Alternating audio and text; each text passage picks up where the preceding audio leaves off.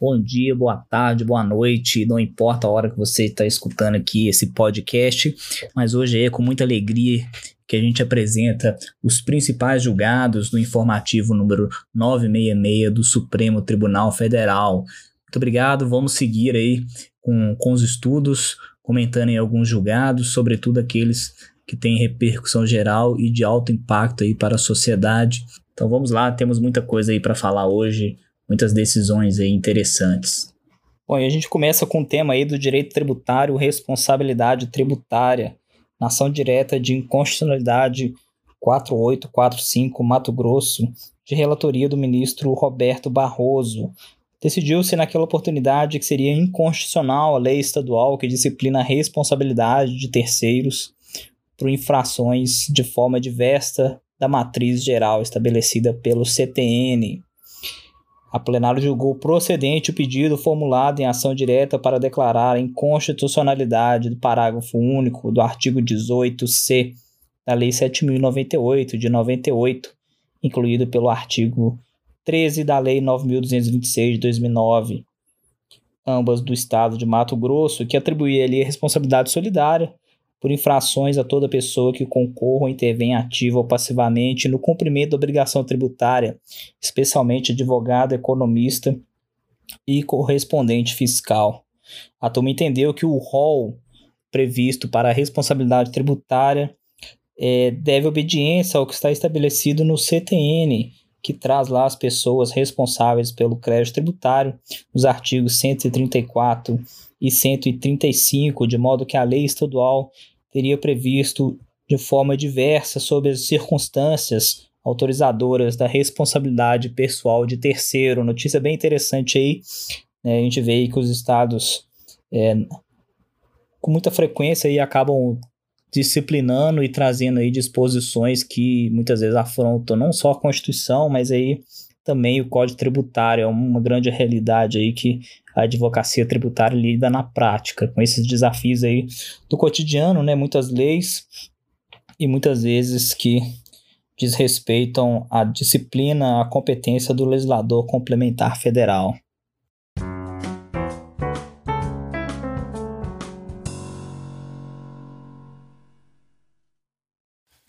Mais uma notícia aí muito interessante também no ramo aí do direito tributário, a respeito da imunidade tributária e exportação indireta. É a ação direta de inconstitucionalidade 4735 do Distrito Federal e o recurso extraordinário 759-244 São Paulo. O primeiro de relatoria do ministro Alexandre de Moraes e o segundo de relatoria do ministro Edson Fachin.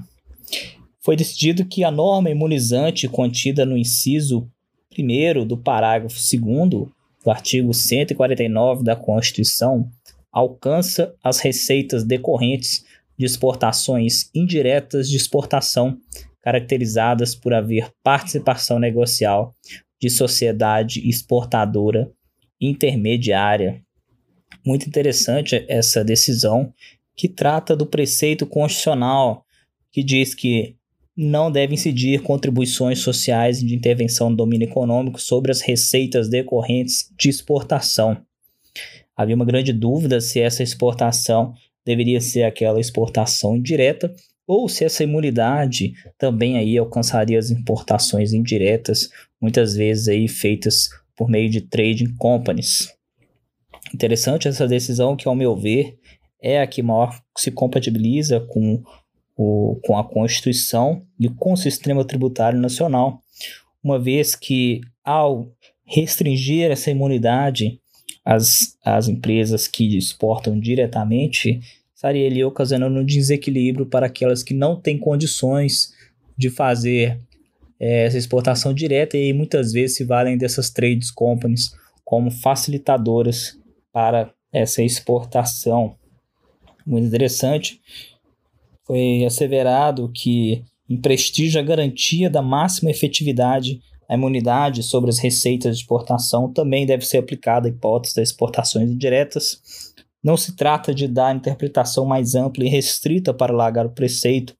A regra da imunidade, diferentemente da isenção, deve ser analisada do ponto de vista teleológico barra finalístico do sistema tributário nacional. Interessante as considerações. Aqui também no informativo mais uma menção dos fundamentos do voto de que não haveria razoabilidade em se excluir da imunidade à exportação indireta, no sentido de que a ideia da regra seria permitir o favorecimento para quem vai exportar.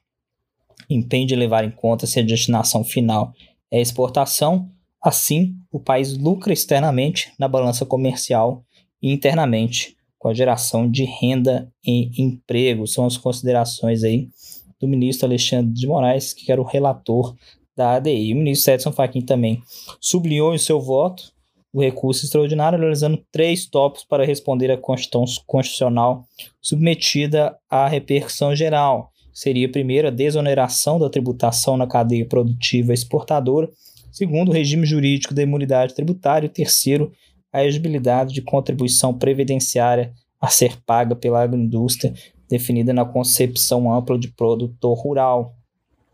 Também fez considerações sobre a dinâmica do comércio internacional e sobre a aplicação do princípio do destino.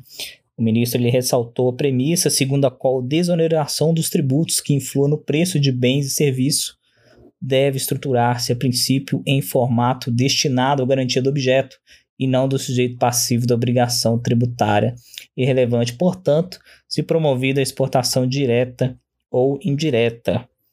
Ótimo aí as considerações, um voto aí com fundamentos relevantes que resolveu uma celeuma aí na, na, no campo do direito tributário. Essa, portanto, aí é a imunidade tributária exportação indireta. Então, as, a imunidade prevista no inciso 1 parágrafo 2 do artigo 149 da Constituição também alcança a exportação caracterizada por haver uma participação negocial de sociedade exportadora intermediária.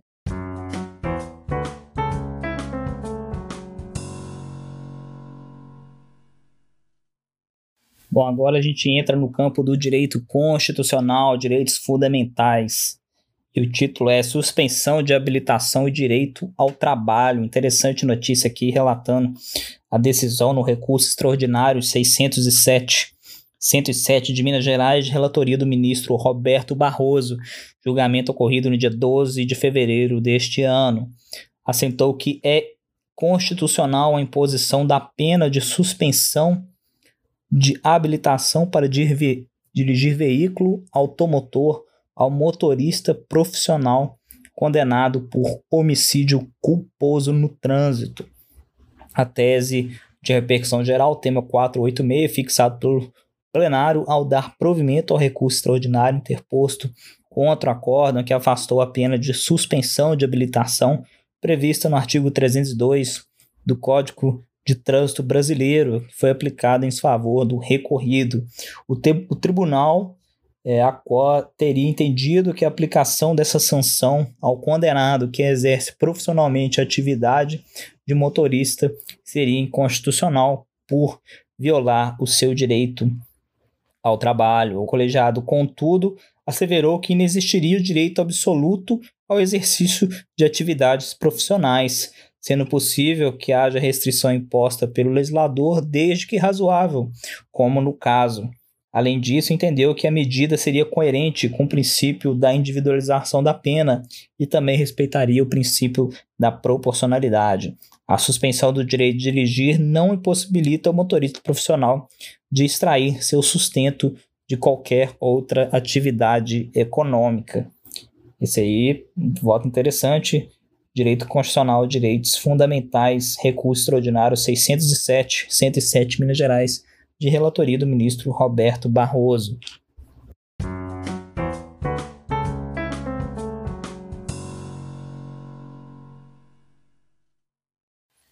Bom, agora uma notícia interessante aí no campo do direito penal, do princípio da insignificância. A primeira turma, por maioria, deu provimento ao recurso ordinário em habeas corpus para absolver com base no princípio da insignificância o paciente que possui antecedentes criminais por crimes patrimoniais da acusação de furto de um carrinho de mão avaliado em 20 reais. É o recurso ordinário em habeas corpus 174 784 barra Mato Grosso do Sul foram vencidos os ministros Marco Aurélio, relator, e Luiz Fux, que votaram pelo não provimento do recurso, por entenderem que o furto de objeto de pequeno valor estaria tipificado ali no parágrafo 2 do artigo 155 do Código Penal, de modo que não caberia aplicação, portanto, do princípio da insignificância ao caso. Mas esse não foi o entendimento da primeira turma, que por maioria deu provimento ao recurso ordinário em habeas corpus.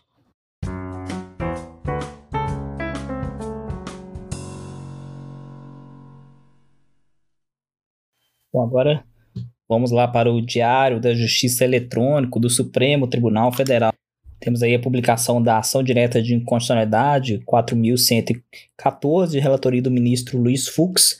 O tribunal, por maioria, ele conheceu da ação direta e julgou procedente o pedido formulado para declarar a inconstitucionalidade da lei número 5.886 de 2006 do estado de Sergipe, com eficácia ex nunc, a partir da data do julgamento nos termos do voto do relator foram vencidos os ministros Edson Fachin, Marco Aurélio e Dias Toffoli, divergiam apenas quanto à modulação dos efeitos da decisão.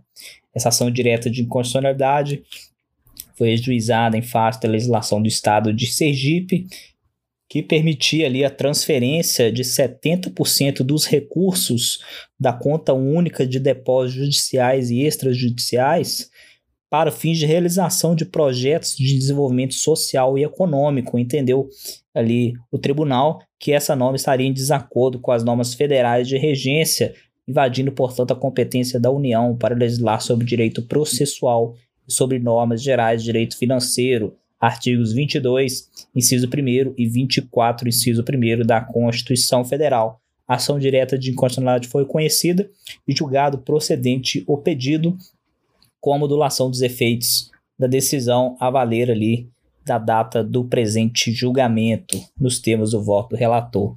Decisão aí bastante interessante que vem aí seguindo na linha do que o Supremo tem decidido. Inclusive aqui também a ação direta de continuidade 5.409, situação similar, mas que ocorrera no estado da Bahia.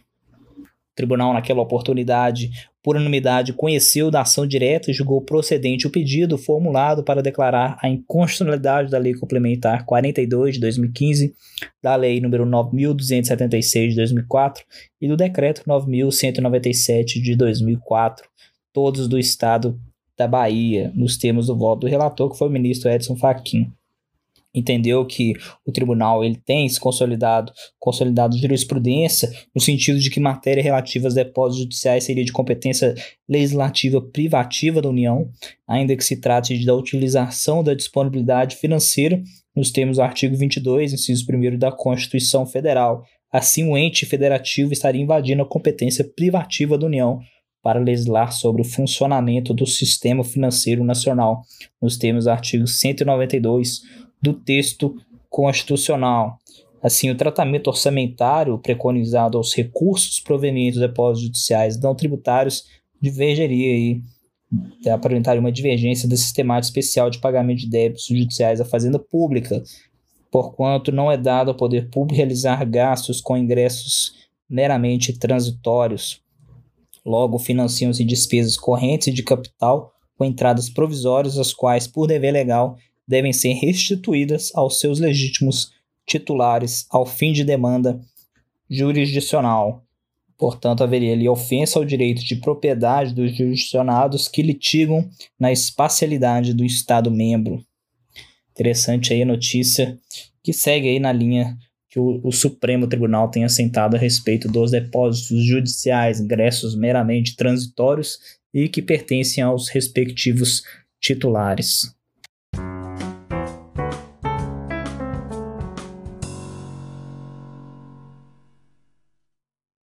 Bom, decisão interessante aqui no agravo interno e mandado de injunção da relatora ministra Rosa Weber, decidiu que os guardas civis não possuem direito constitucional à aposentadoria especial por exercício de atividade de risco, prevista no artigo 40, parágrafo 4, inciso 2 da Constituição.